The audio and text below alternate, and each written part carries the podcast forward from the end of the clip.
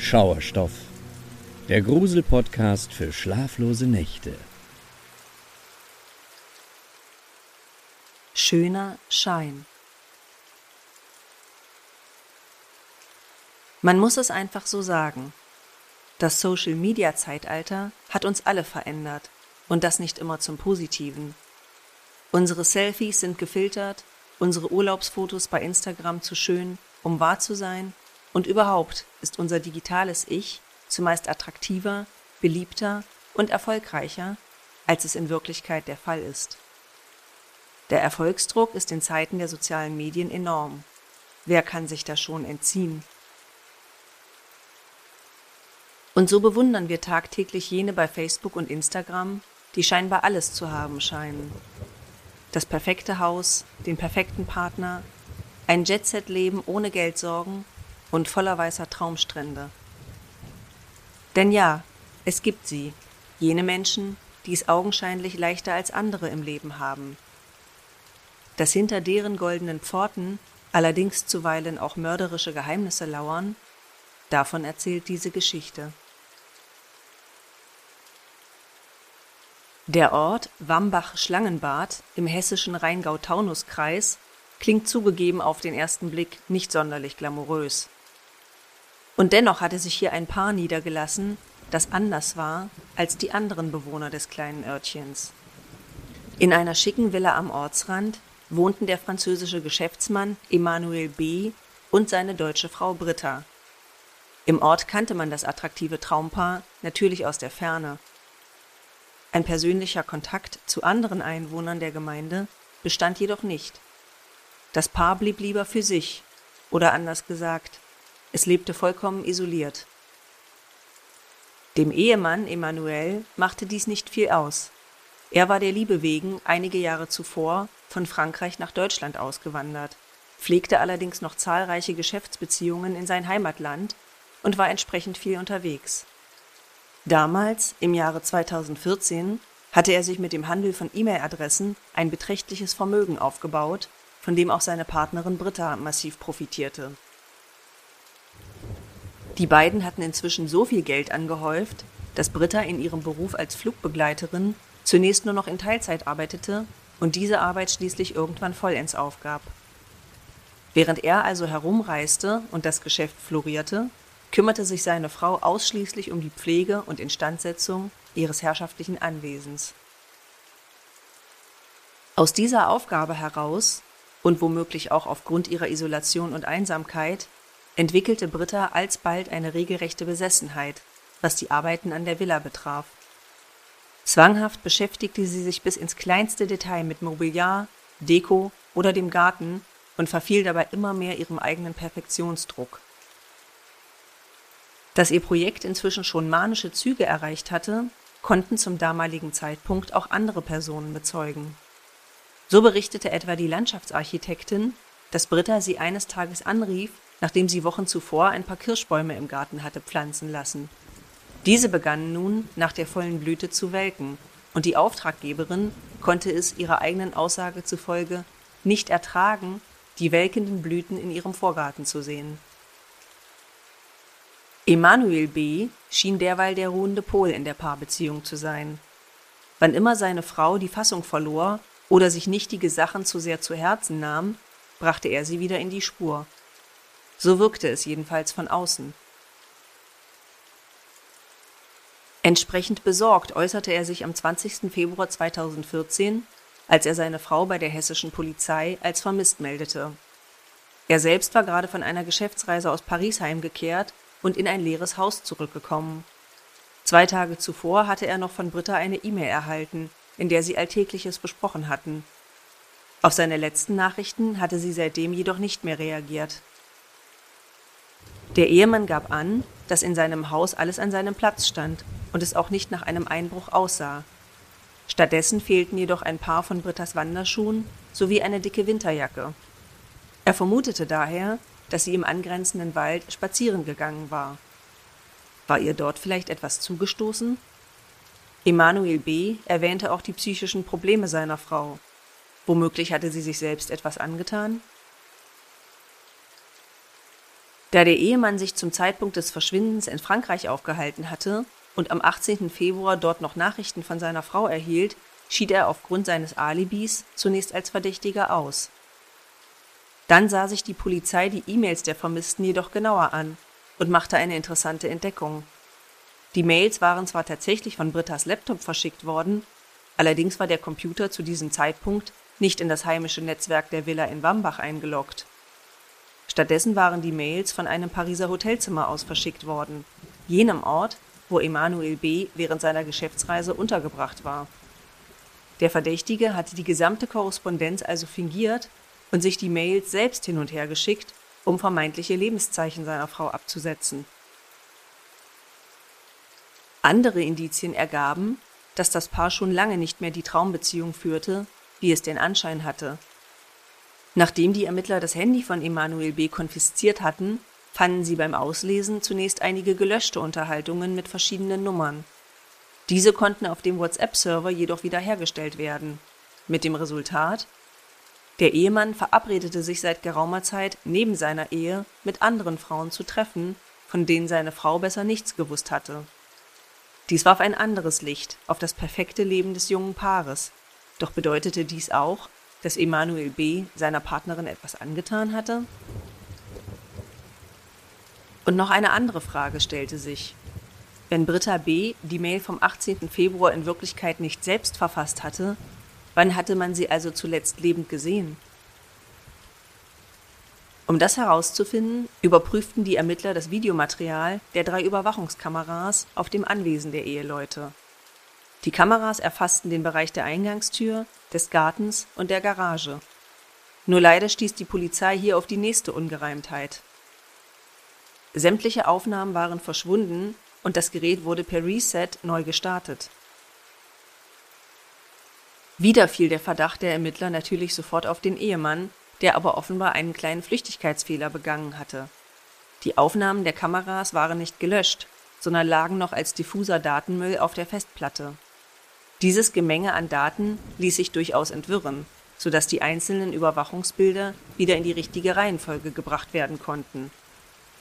Es kostete nur Zeit und ein großes Personalaufgebot der Polizei, um dieses Puzzle aus insgesamt 1,1 Millionen Bildern zu lösen.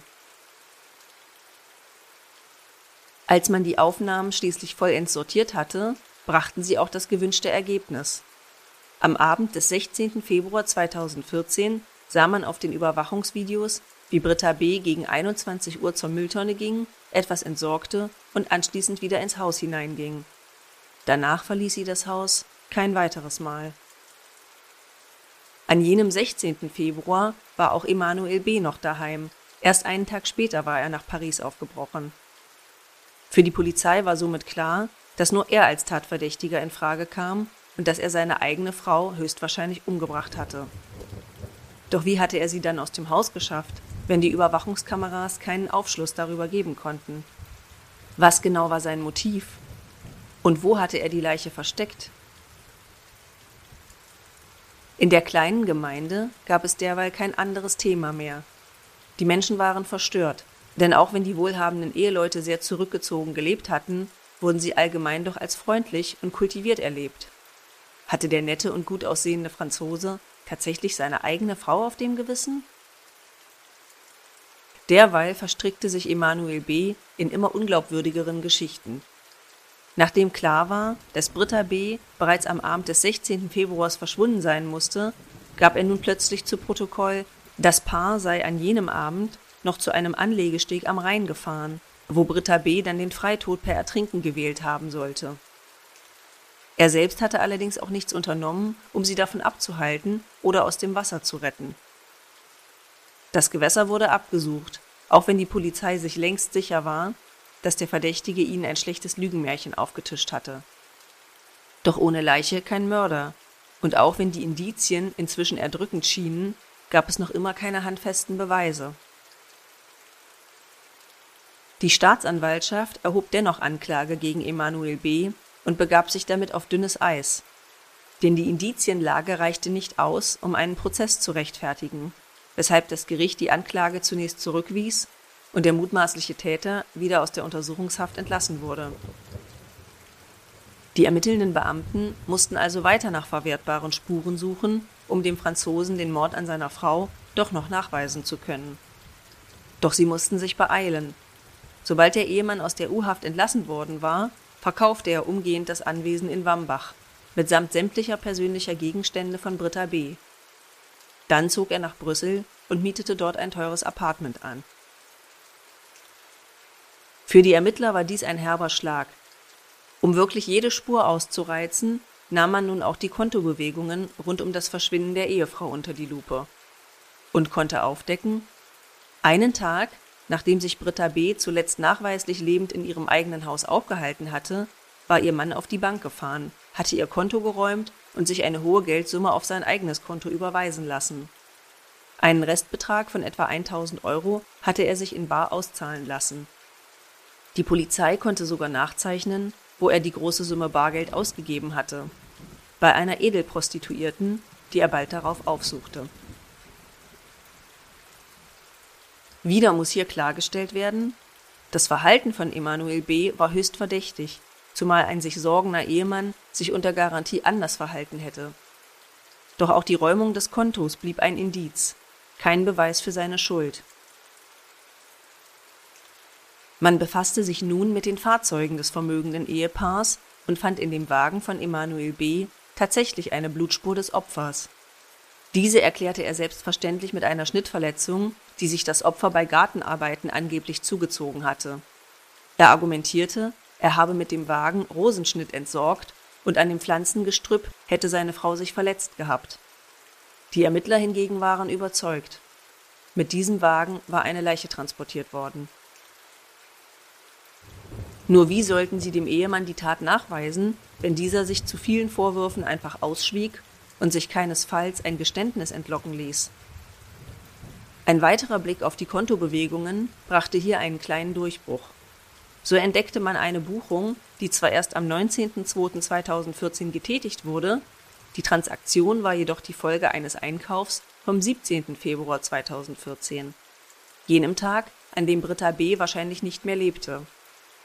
Am 17. Februar war Emanuel B. in einem Baumarkt einkaufen und hatte ein paar sehr interessante Gegenstände erworben.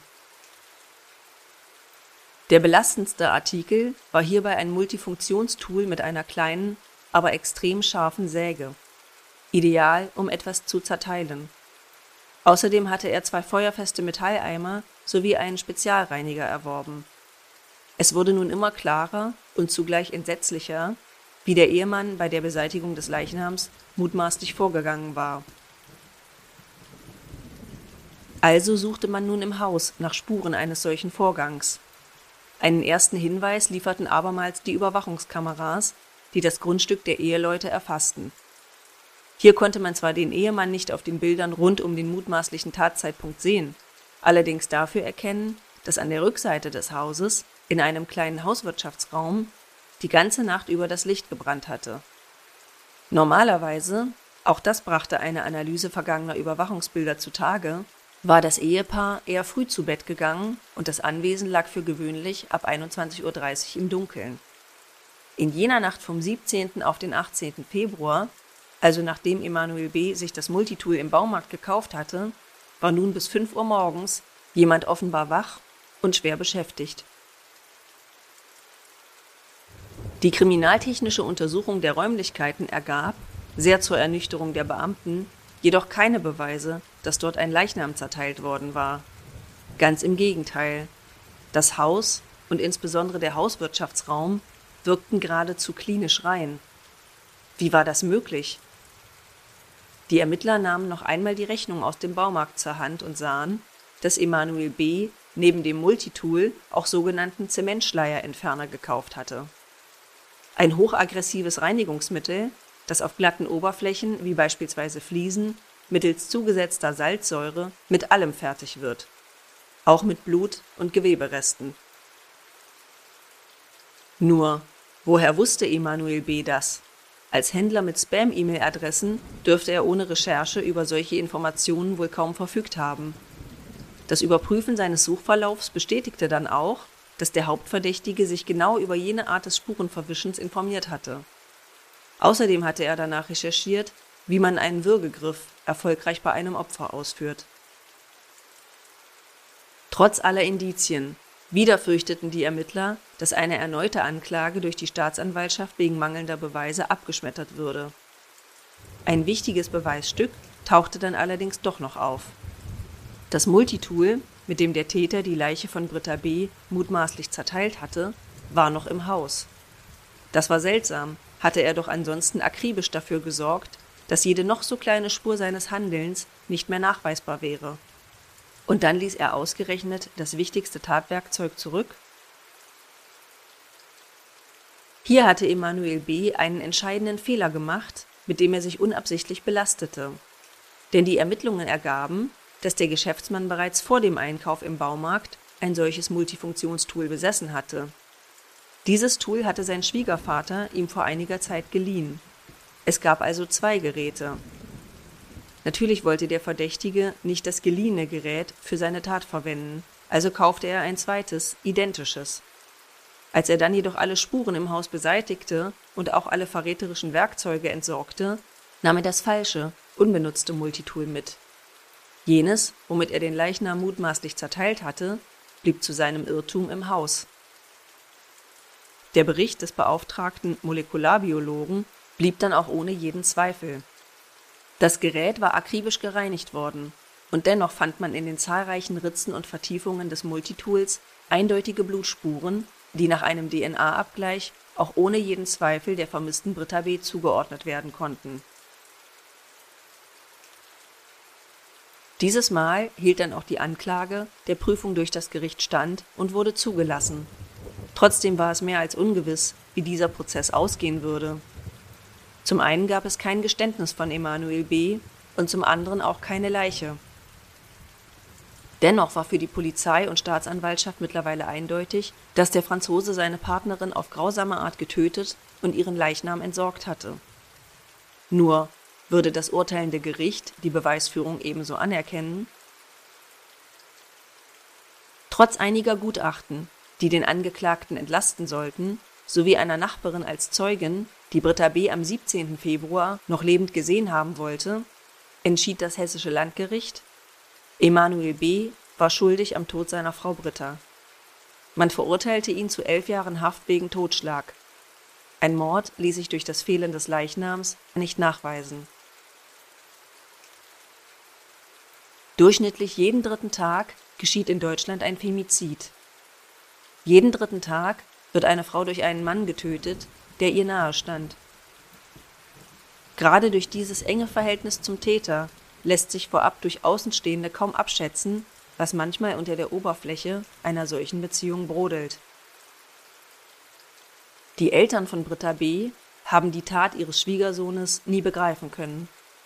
Zu lange hatten auch sie sich arglos in der Annahme gewogen, ihre Tochter würde ein perfektes Leben an der Seite eines erfolgreichen, gut aussehenden und wohlhabenden Mannes führen, der sie auf Händen trug. Der Fall von Britta B. lehrt uns, dass wir besser zweimal hinschauen sollten, wenn jemand uns sein ideales Leben vorgaukeln will. Denn hinter jeder verschlossenen Tür gibt es Krisen und Probleme. Und hinter so mancher Tür leider auch häusliche Gewalt, die manchmal selbst vor der Tötung des anderen nicht Halt macht. Wer selbst betroffen ist, darf sich nicht verstecken und hat jedes Recht darauf, sich Hilfe zu suchen. Als Emanuel B. damals die imposante Villa verkaufte, ließ er dabei sämtliche Möbel, Kleidung und persönliche Gegenstände seiner Frau im Haus. Als der Fall schlussendlich aufgeklärt war, bekamen Brittas Eltern also kaum etwas ausgehändigt, was sie an ihre Tochter erinnerte und was ihnen bei der Bewältigung der Trauer hätte helfen können. Für sie fühlt es sich nun so an, als sei ihre Tochter im luftleeren Raum verschwunden. Sie haben nicht mal ein Grab, an dem sie trauern können. Und sie würden sicherlich vieles dafür geben, ein persönliches Erinnerungsstück von ihr zu haben. Vielleicht ja ein Foto, einen ungeschickten Schnappschuss, der sie so gezeigt hätte, wie sie einst gewesen sein muss. Nicht perfekt, aber liebenswert. Und vor allem echt.